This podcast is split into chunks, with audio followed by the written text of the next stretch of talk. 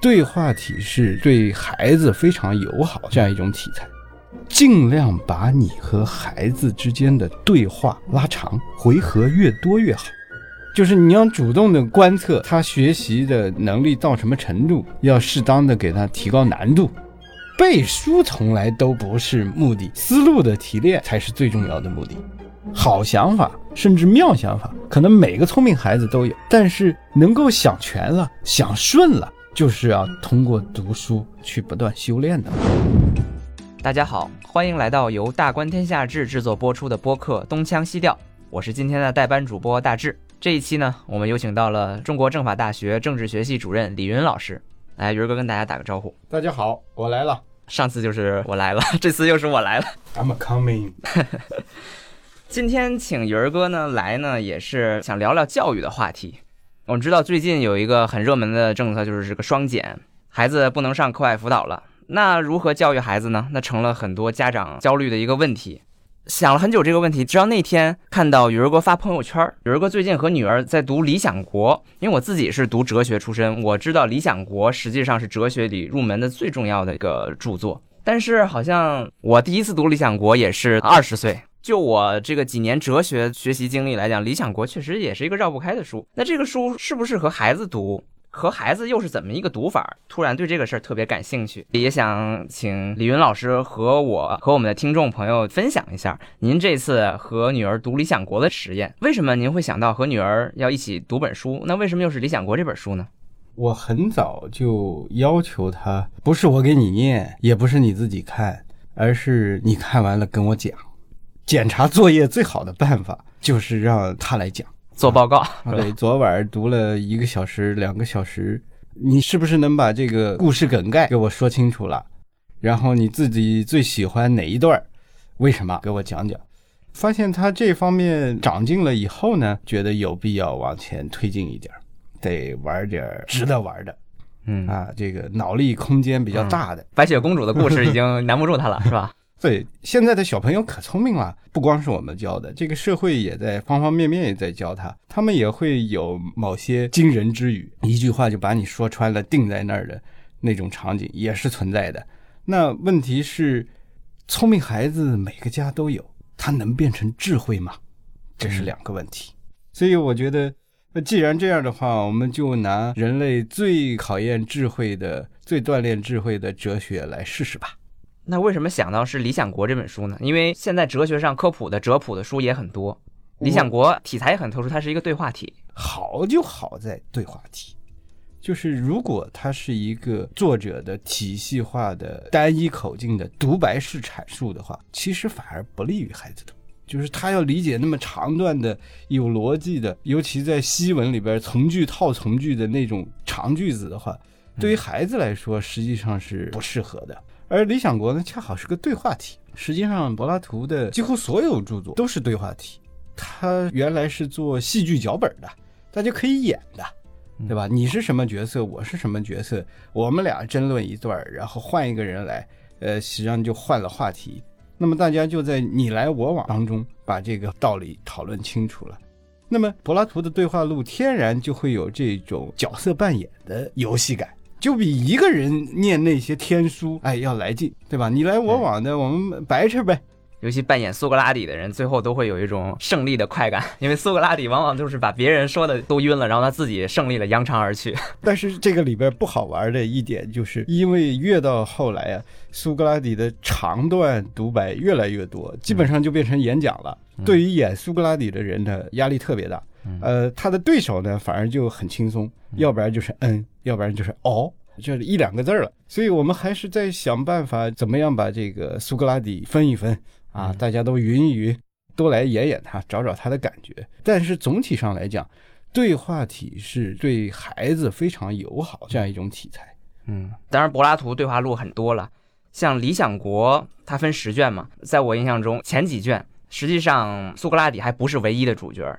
像什么色拉逊、马霍斯都还是有大段的这个阐述，柏拉图并没有在这一段特别的把苏格拉底的这种神圣的上帝地位、最终的真理的裁夺地位给赋予他，还是一个至少展示不同观点的一个过程。还有一个就是会影片讨论爱情，那是几个人分别一段阐述啊。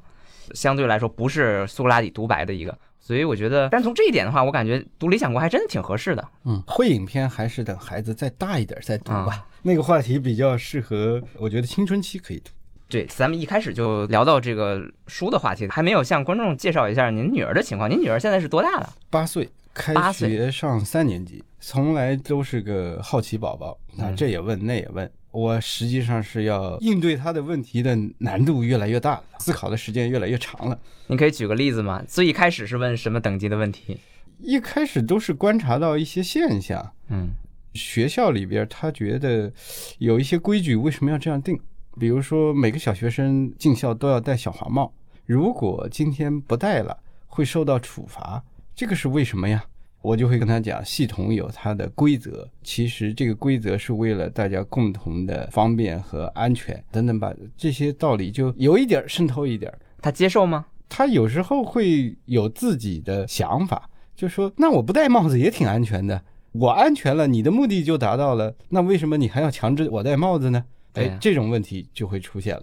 所以经常就会出现，孩子是有个性的，他是喜欢自由的，那么和共同体和小伙伴儿之间怎么相处，什么样的规则是利于大家共处的，就要把个体和集体的关系建立什么样合理规则，这个事儿跟他不断的白痴。这实际上就是一个孩子社会化的过程。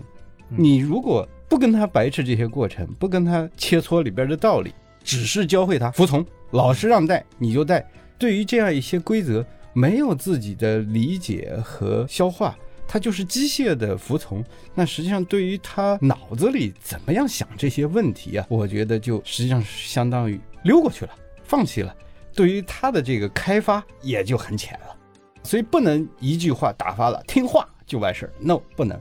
呃，我倡导一个家长和孩子之间的教育关系是这样的，就是尽量把你和孩子之间的对话拉长，回合越多越好。不是一句话，哎，爸爸一加一等于几？二啊，行，我知道了啊。他扭头就走了，完事儿了。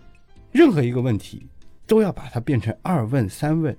他不问你反问他，你是怎么想的？你为什么想成这样？然后一些细节把它拎出来，总之使你们的对话延长。这个无论是对于孩子的心智的开发，还是亲子关系的亲密，都是大有好处的。嗯，我其实挺好奇，就是这是一个怎么样的场景？呃，拿我自己的经验来说，其实我父母在我小的时候也会给我讲一些道理，因为个体和集体的规则肯定会发生一些冲突。但是他那个讲道理吧，比如说我犯了错了，家长过来，然后给我训了一顿，但训的过程当中，他也是用道理。用个体和集体的这种关系来给我讲，但是呢，从来不会，比如说我和集体没发生什么矛盾，就是一个夜晚的一个长谈，一个就理论问题一步一步往前推的这么一个探讨，好像从来没有过这样。您是在什么样一个场景下和女儿进行这种交谈的？在家里，还是说她和集体规则发生冲撞的这个当场，还是其他一个情况？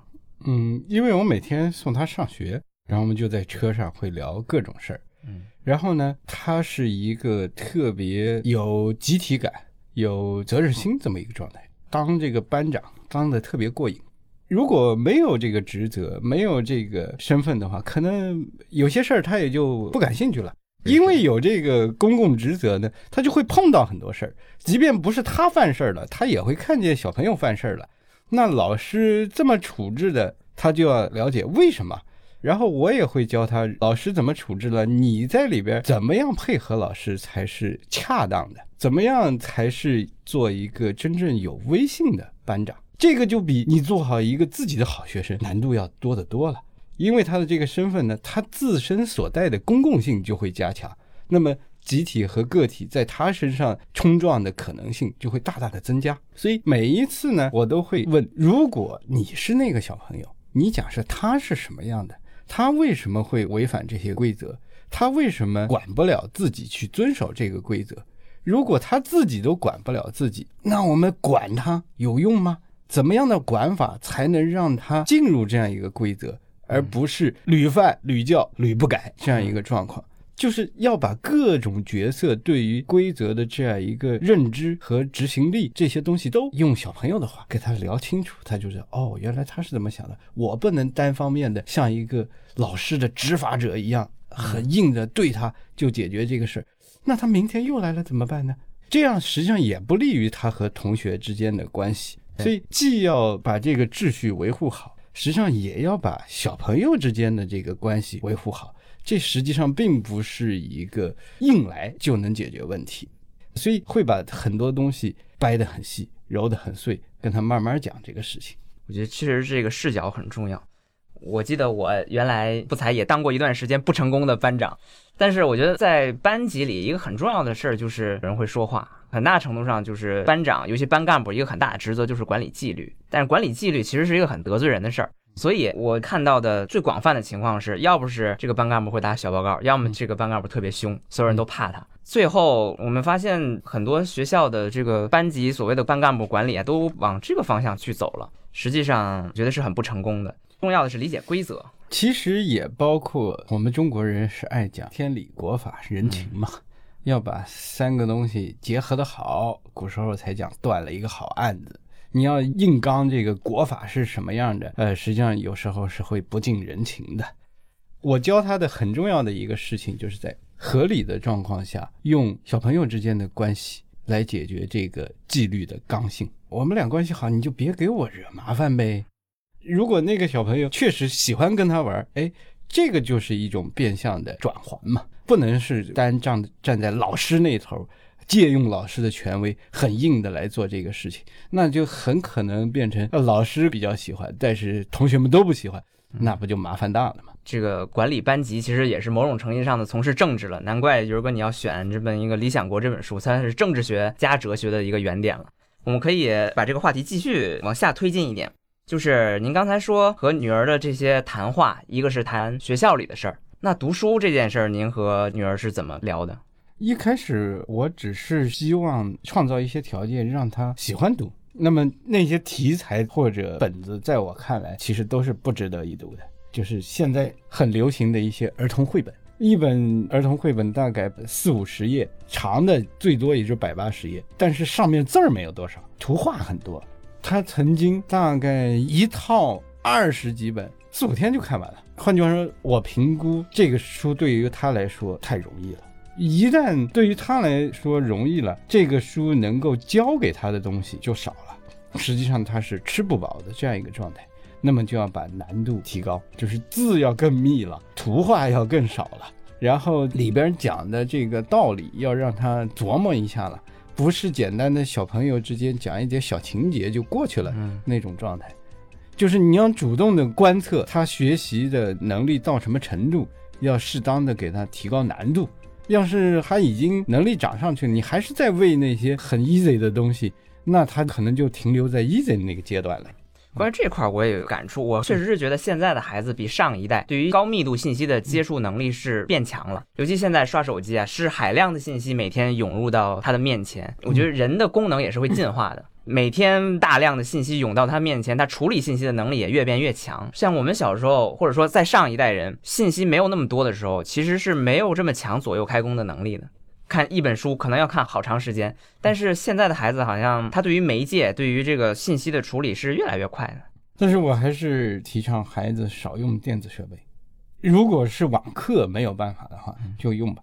但是比如说让他们看动画片，这是孩子最喜欢的事儿，包括这种事儿都应该少干，就是给他调剂一下，千万不要想着动画片是教给他知识的这种管道。No No，我觉得这个不妥当。最妥当的传授知识的办法还是看书。会强调他看纸质书吗？会，而且屏幕是很伤眼睛的，所以能不碰那些 Pad 就最好不要碰，就是端一本书自己看，那是最好的。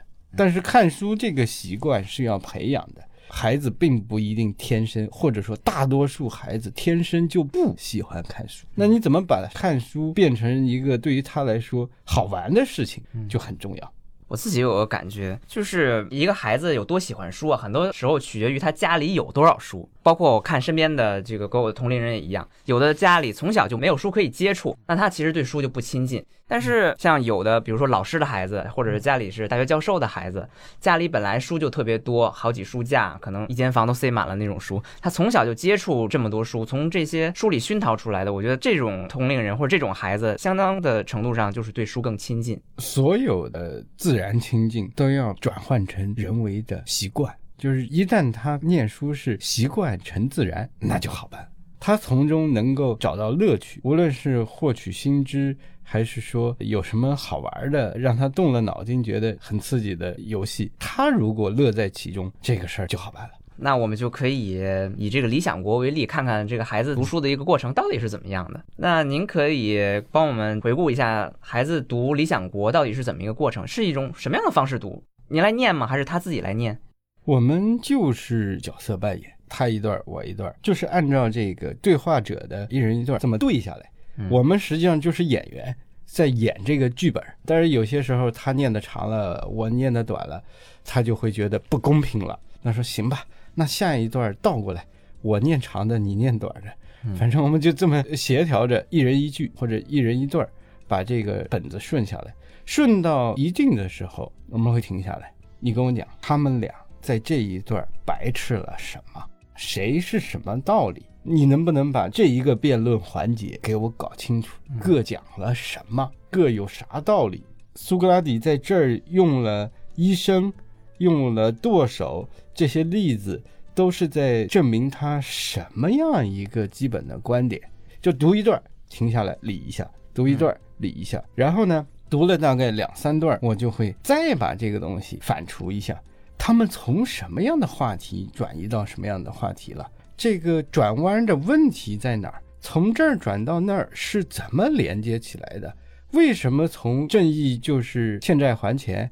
就会转移到正义是为自己的这个专业实现他的目的，这个里边到底是怎么来的？就会去带进这个话题的转换，不断的复盘，复盘这个思路，不一定要原话，其实很多时候恰恰是要他自己把思路讲清楚了最重要。背书从来都不是目的，而是思路的提炼才是最重要的目的。嗯，就让他自己去还原那个对话。对。那我觉得我们可以再细节性的回忆一下这个读书的过程，就是在《理想国》的开头，我记得是苏格拉底去找那个老年的克法洛斯，比莱夫斯港的一个老人，是一个商人。这个老人开始回忆他自己的这个想法，开始害怕神鬼。他老年的时候觉得那些神神鬼鬼的东西可能都是骗人的，死后要下地狱，根本就不相信。但是他老年之后开始害怕神鬼了，还开始向神献祭了。讲到这段故事的时候，孩子是什么反应？当时？我们中国人生活当中的这种宗教场景啊，虽然没有那么浓重吧，其实存在的还是蛮普遍的。比如说，你旅游肯定会进庙烧香嘛，这个基本上你到一个地方都有那个地方著名的寺庙要去看一看，所以这种事情并不稀奇。那么到这儿的时候，最麻烦的一个事情，很难很难解释的就是世界上有没有鬼，鬼到底是什么？哎呀，这个事儿我就跟跟他比较难掰扯了，就因为各种文化里边，中国的、西方的，然后佛教的，都有这些东西，而且大家对鬼的这个说法定位都还不太一样。哎呀，我说我到底讲哪种鬼呢？这个就比较麻烦了。但是我把它最后归结成一个问题啊，就是实际上在很多地方，我们大人也不是万能的，也不是什么都知道。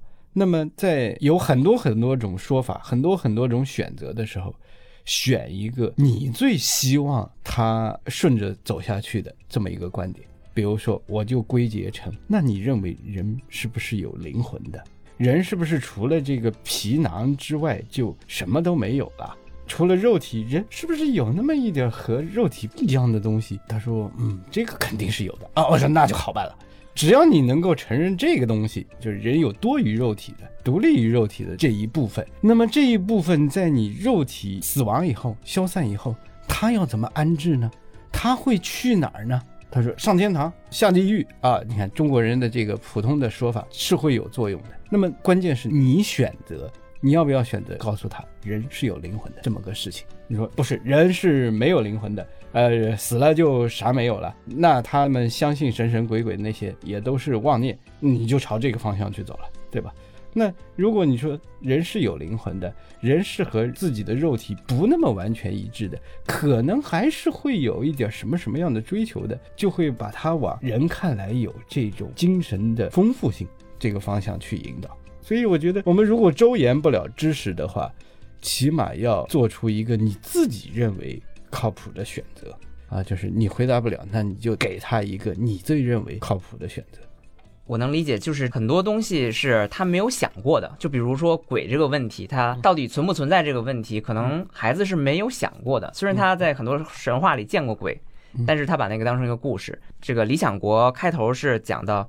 这个人一开始是不相信鬼，但是后来相信鬼神了，等于你用这种方式把他引进这个问题域了。原来他不觉得这是个问题，但是现在他觉得这是个问题，可以开始思考了。对，然后呢，在这儿又往前带出一波东西，对于灵魂的惩罚是下地狱。那地狱是什么样子的？呃，我说那是受苦的地方。地狱怎么受苦？有哪些苦要受？说火刑永远被放在火里烧，或者永远被放汤锅里煮。他说这些招数有什么具体的说法吗？行吧，我讲的不够仔细，我请一个大腕来，从头到尾给你仔仔细细讲一遍地狱是啥样的。但丁的《神曲》啊，所以我们这个读完《理想国》之后的小节目，就是每天念一章但丁的《神曲》地狱篇，每一章了解一下地狱是啥样的。然后呢，就在这儿呢，又带出一波事儿来。因为但丁的故事情节就是他本人在这个丛林里迷失了，然后古罗马最伟大的诗人维吉尔来给他引路，是他的这个女朋友天使比亚特丽斯向这个维吉尔求助，来帮帮但丁，引他走出这个迷宫。我天儿，文艺复兴、罗马史这些东西全都又跟上了。换句话说，我们很重要的一个事情就是保持孩子的好奇心，让他感受到读一本书原来会牵出更多更好玩的问题，更多更好玩的书啊，迫不及待的要往下一步赶紧去弄那些他不知道的东西，这雪球就越滚越大。首先是在他自己心里边这个求知欲要把它滚起来，这个事儿就好办了。啊，我觉得这真是一个特别美妙的状态。我曾经想过一个很理想的一个读书状态，就是像这样的：从一本书，我遇到了这个问题，马上我就去读跟这个问题有关的书，而不是一个书单我从头到尾三十本，那么看起来那是一个不符合读书规律的。反而是从一本自然生发到另一本，然后再生发到另一本，然后把整个图书的海洋都打开。我觉得这个真的是一个读书最有趣的地方。对，贩毒就是这样的，嗯，就是沿着自己的兴趣赶紧就跑马圈地啊。但是理想国讲神神鬼鬼的这个地方很快就过去了。因为其实谈话的这几个人里，真正关心鬼神的就只有老年科法罗斯一个人。他后来说是自己想和大家聊聊天儿，谈谈这个哲学，但实际上谈了两句，他就不想聊了，因为他只想祭鬼神。所以，当这个苏格拉底抛出了一个问题，就是到底什么是正义？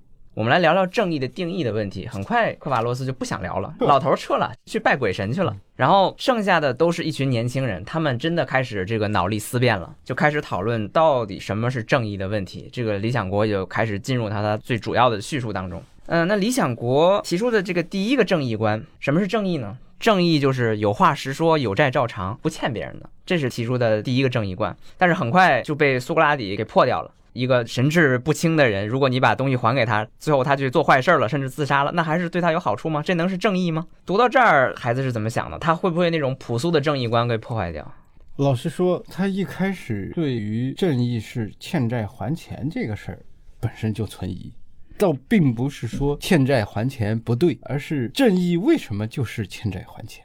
没有像波勒马霍斯提出这个命题的时候，直接把他们挂在一起。而我女儿心目中，正义是和别的东西挂在一起的，和欠债还钱挂在一起，她反而觉得生疏了。欠债还钱显然是一个商人的正义观。那我就开始跟他白扯，就说：“那你觉得用什么词来讲我们的这个主题比较好呢？”他就马上就弄出另外一个词儿“公平”，因为我们常人常识都是公平正义连在一块儿讲的。呃，那公平是不是正义呢？我讲这个用词的问题，如果我们白痴成哲学，那就三天三夜都没法弄了。我们如果假设公平和正义就是一回事儿的话，你认为欠债还钱是不是公平的？他说，嗯，好像是。哎，你看，就换句话说，如果你跟孩子交流的时候，一定要找到适合他的台阶，接入成人的这样一个话语和思维体系。啊，你不能当然的认为他就是知道这些的。其实很多事情我们成人细想，自己都不一定说得清楚的。那你试着多用几个词，虽然我说不清楚，但是感觉上是不是他们都差不多呢？大家是不是都这么说呢？如果都这么说，我们是不是可以暂且就这样讨论下去呢？总之要让他保持某种熟悉感，因为只有熟悉，他才会主动。一旦他不熟悉、陌生了，觉得是被拖着走了，他念书的兴趣就会大大的下降。所以我们在跟他念这个对话的时候，时刻要注意一些重要的词儿是不是离他远了。如果远了，我得做做翻译，用一个他接受得了的词儿。我说一个词儿，他能够回好几句嘴，好，我就知道啊，他明白这是咋回事儿。我们就暂时用这个词儿。总之，不一定要把这个准确性抠得非常高。要保持这个阅读的流畅性，要保持游戏能够玩下去。那欠债还钱如果是公平的话，好吧，那波勒马霍斯的套他就上了，然后跟苏格拉底的白痴就可以继续下去了，对吧？那问到这个，要是把一把刀还给一个神志不清的人，你看，如果讲公平、讲正义，做这句话的结尾的时候，好像有点别扭。我就会跟他换别的词儿，实际上这就是讨论嘛。那是不是妥当？是不是合适？会不会产生危险？你就要换这些词儿。他觉得嗯也不妥当，也不合适，这么干不行。哎，就说那你是不是同意他的意见？哎，他就可以同意，这个辩论又可以继续下去了。换句话说，要不断的替他找台阶，让他尽量平滑的渡过去，可以保持在这样一个辩论当中。刚才说。孩子自己的朴素的正义观，他提出这个词儿是公平。那孩子有没有自己表露他朴素的这种观念里，他的公平到底是什么含义？他朴素的公平观非常接近查士丁尼在《国法大全》第五条写的那个，就各得其所。原文第五条大概是三个意思：诚实生活、无害他人、各得其所。这个是罗马法对正义最经典的表述啊。那他大概非常看重各得其所，就是每个人都干自己应该干的事情啊，啊，每个人都干好自己该干的事情，得到自己该有的那个报酬、地位、职责，反正就是该。然后说那什么叫该呀？谁该什么呀？啊，他就开始讲这个小朋友就不适合当班长。他说凭什么呀？哎，他就会讲很多他的特点。我说，那除了小朋友之间竞争班长这个事情的话，我们大人的事情怎么着才算该呢？那我们都会有自己说法的。反正每个人都应该在他该在的那个地方，他就是该这么个观念。其实法学几千年来处理的都是这样一个问题，就是每个人都获得他应得的那一份儿。这个词在英文里就是 due，d u e。但是这一 due 怎么界定？凭什么这一份就应该是你的，而不是别人的？这个就是法学去不断的推进规制的问题，就变成一种种被法条界定的权利。权利 right 这个东西就变成法律里边讲的每一份啊，你应有这一份法律给你了，法律就保护你；别人侵害了，法庭就会替你主持正义，把它拿回来，这就是你应得的，别人不能拿走。这个东西我讲。实际上是没有尽头的，所以法学也不会死，法学家们永远有活干。所以对于孩子来说，他朴素的正义观就是各得其所，各得他所应得的。那您有没有扮演一把苏格拉底，或者说这本书的苏格拉底有没有发挥他的作用，让孩子一下晕了，或者说孩子什么时候糊涂了，读到哪段他觉得他糊涂了？我暂时还没有这个刺激他。就是因为这本书演到后面有好多苏格拉底会非常反常识的论述，其实是要理解了都不那么容易的。所以我想，既然有这个狠角色存在，那就先让孩子对付了这些狠角色，他们还没吃下来，我再上一把，那他要掉线了，不就完蛋了吗？如果他能很溜的。把苏格拉底的这些东西理解了，然后还有自己这个反驳的，不光是想法，我甚至要觉得他能够说出个一二三来，那我再来演这个坏人才比较合适。换句话说，难度不能一下子拔得特别高，拔太快了，他不就掉线了吗？那波勒马霍斯他后面还后来更新了自己对于正义的定义。正义就是区分敌友，所谓正义呢，就是帮助朋友，伤害敌人。这个马上就到了一个我们很熟悉的政治学的第一原理啊，政治就是区分敌友。这段孩子是怎么理解他的？他一开始是觉得这个很对啊，正义就是帮助朋友，伤害敌人。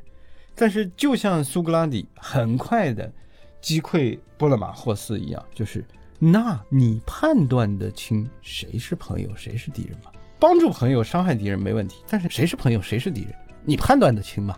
这是大问题。于是这儿就产生一个极难百尺的问题：对你好的人就是好人吗？对你好的人是朋友，还是真正的那个好人是朋友？你要和哪种人做朋友？但是理想状态是。这个好人又对你好，那就没有问题。但是现实情况中，往往会出现对你好的人，可能真不是什么好人，是别有用心。而那个好人呢，实际上很笨，他有其他很多特点你不喜欢，你们没有做朋友，这都是完全可能的。好人和对你好的人是错位的，这个时候怎么办？那敌人也是一样的，一大串这个人际之间的这个复杂的事儿。就抖落出来了，然后他就开始跟我数落，啊，我有一二三四个同学都是啥啥啥特点，啊，就开始对号了。对你好和真好人还是坏人，一画不就成四格了吗？四个种类都品评一下，到底是什么人？四种他数全的时候，他就会对人生的这样一些自己的经历产生某种归类。换句话，他的经历就会在这样一个讨论当中就被逻辑化了。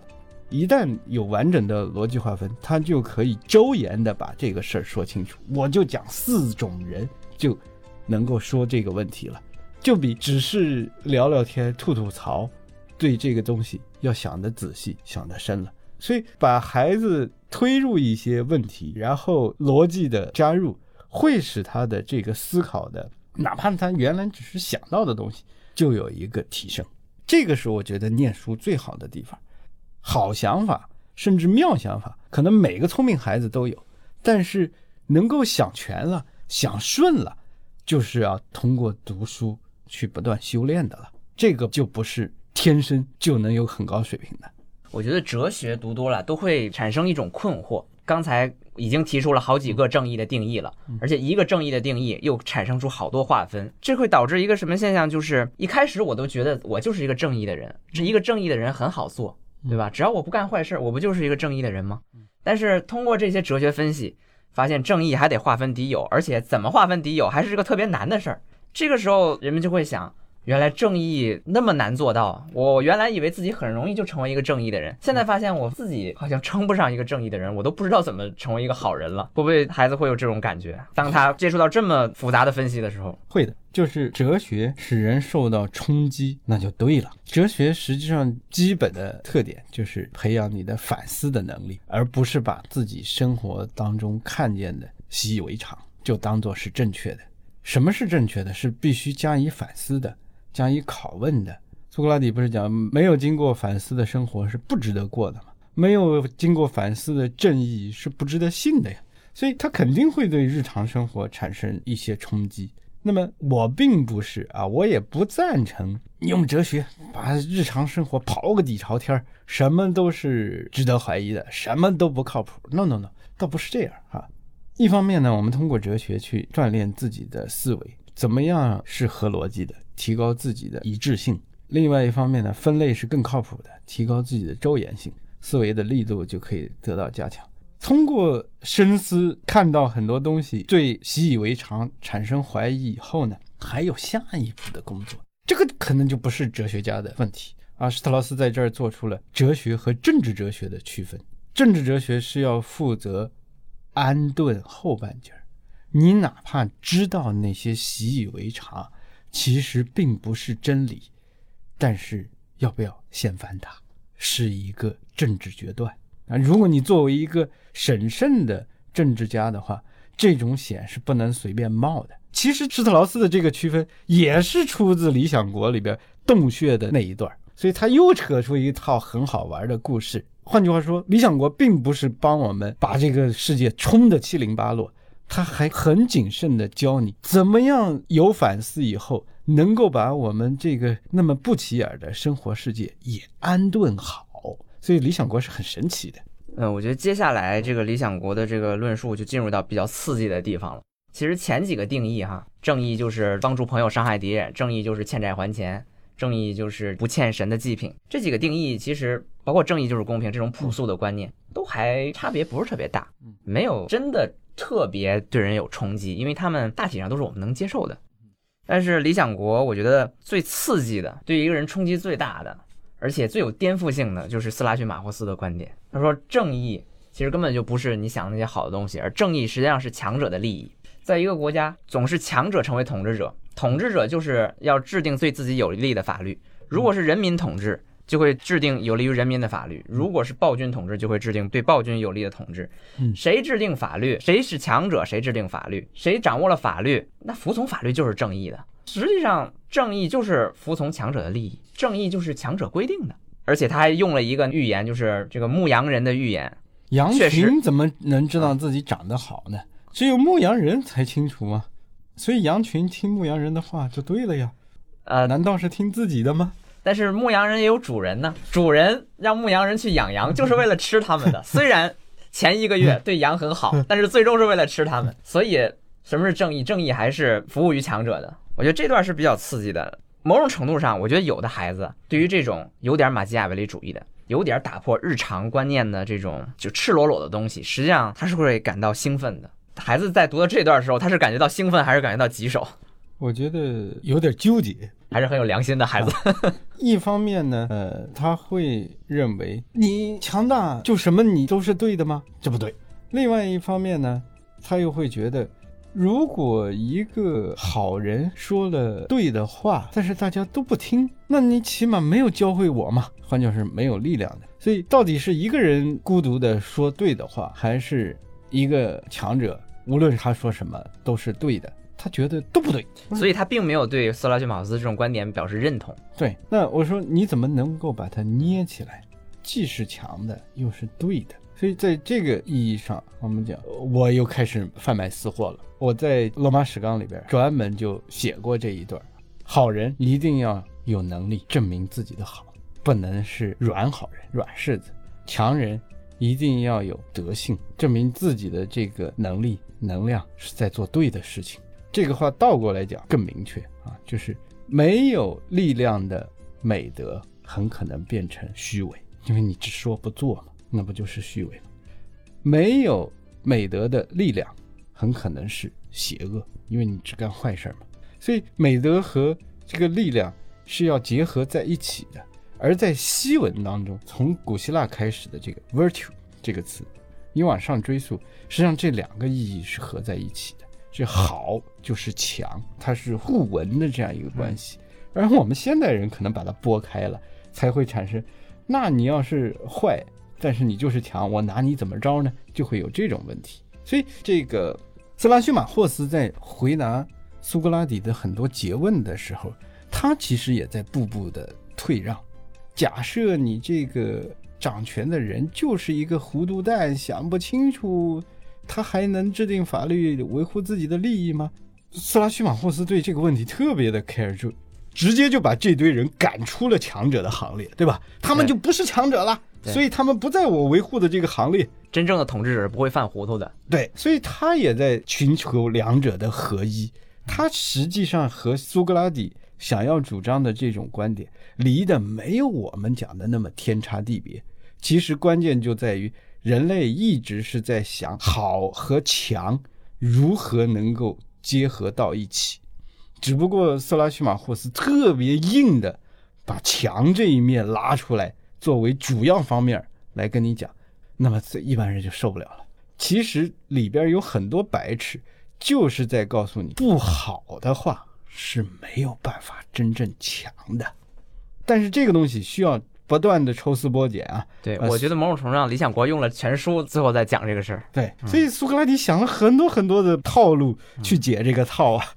我觉得第一卷色拉逊马霍斯这个阴影，其实在整本书都还在。对，某种程度上，整本书都是要苏格拉底用了特别特别长的一段谈话，他甚至提出了好多预言，最后才把自己的这个正义的观念提出来，然后这个东西才能真正回应色拉逊马霍斯。对，就是前半截儿。实际上，苏格拉底都是在防守。那么，从写作的套路上来讲，柏拉图是在把人们最熟悉的，虽然你不同意，但是也是熟悉的这些关于正义的观念都亮出来，然后让苏格拉底把他们一一干倒，然后来，我给你讲，真正的正义是什么。后半截是讲我这一套是啥啥样子。嗯，我觉得关键词拉修马克思导出了一个对于我们来说很有冲击，但是颇具吸引力，就有点像浮士德这个遇到魔鬼一样的这种结论，就是做一个不正义的人是更有利的。嗯，做一个正义的人反而是不利的。你收税的时候总是正义的人吃亏，不义的人呢得利。这个窃钩者诛，窃国者侯，一个偷盗了国家的人，他是最不正义的吧？但是反而他得到了最大的好处。在斯拉逊马霍斯这儿，正义和好处得到了最大程度上的分离。某种程度上，他通过特别严密的推理告诉我们：如果你想要好，如果你想要得到好处，想要过得好，你应该做一个不正义的人。嗯，他从这个正义就是强者的利益推导到这么一个结论，某种程度上把这个当时的格劳孔和旁边的阿德曼托斯也给震惊了。嗯，虽然他们不能够认同说斯拉逊马霍斯这个结论，可是他们想不到办法怎么去反驳他。其实今天的大多数人。和格老孔是一样的呀，对吧？你听见了，你表示很义愤，但是你说得出道理来反驳吗？也说不出来。对，千年还是这样。朴素观念也是这样的。这个我要做一个正义人，正义是好的，问都会这么说。但是你说做不义之事能得好处，能吗？好像也能，好像确实这个世界的潜规则、底层规则就是做不正义的事儿能得好处。嗯，还偷偷的羡慕一下，是吧？呃，对对对，因为你没有本事做不正义的事儿，所以你得不到那么大好处。你有本事做不正义的事儿，那世界都是你的。这样的基本的想法，看来是在有人类社会以来就已经出现了。其实，呃，类似的这种吐槽，你看你刚才引的那句话，不就是庄子吗对？说明中国古时候也有明白人知道这回事儿啊。看来人类社会面临的这个问题是一致的。那么大家都在想办法，就是我刚才讲的好和强，如何才能合而为一，而不是使他们分离。那么理想国是西方的这样一个方案，是最早的、非常尖锐的，然后思想深度特别高超的，把这个问题拨开了，给大家摆扯清楚。这种理论上的澄清、推演，我们讲，虽然它只是理论，但是我们做成好和强兼容的这个可能性就出现了。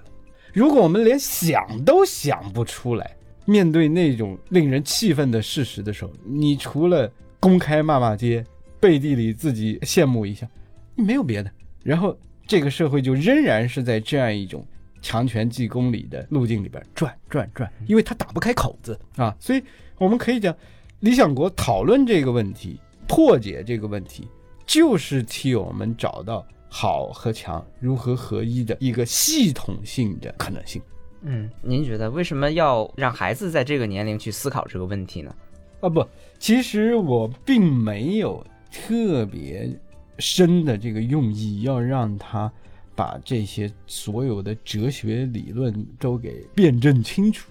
我只是用这样一个本子，领着他一起去思考和探讨这个问题，让这些问题、这些思路对于他来说，嘿，我见识过啊，哦，问题是可以这么想的，并不需要像你读哲学系的时候啊，把这些东西都要掌握成自己的这个专业技术。No，对于我来说，只是用这样一些问题，把他成长的可能性打开。他见过、想过，有这个种子。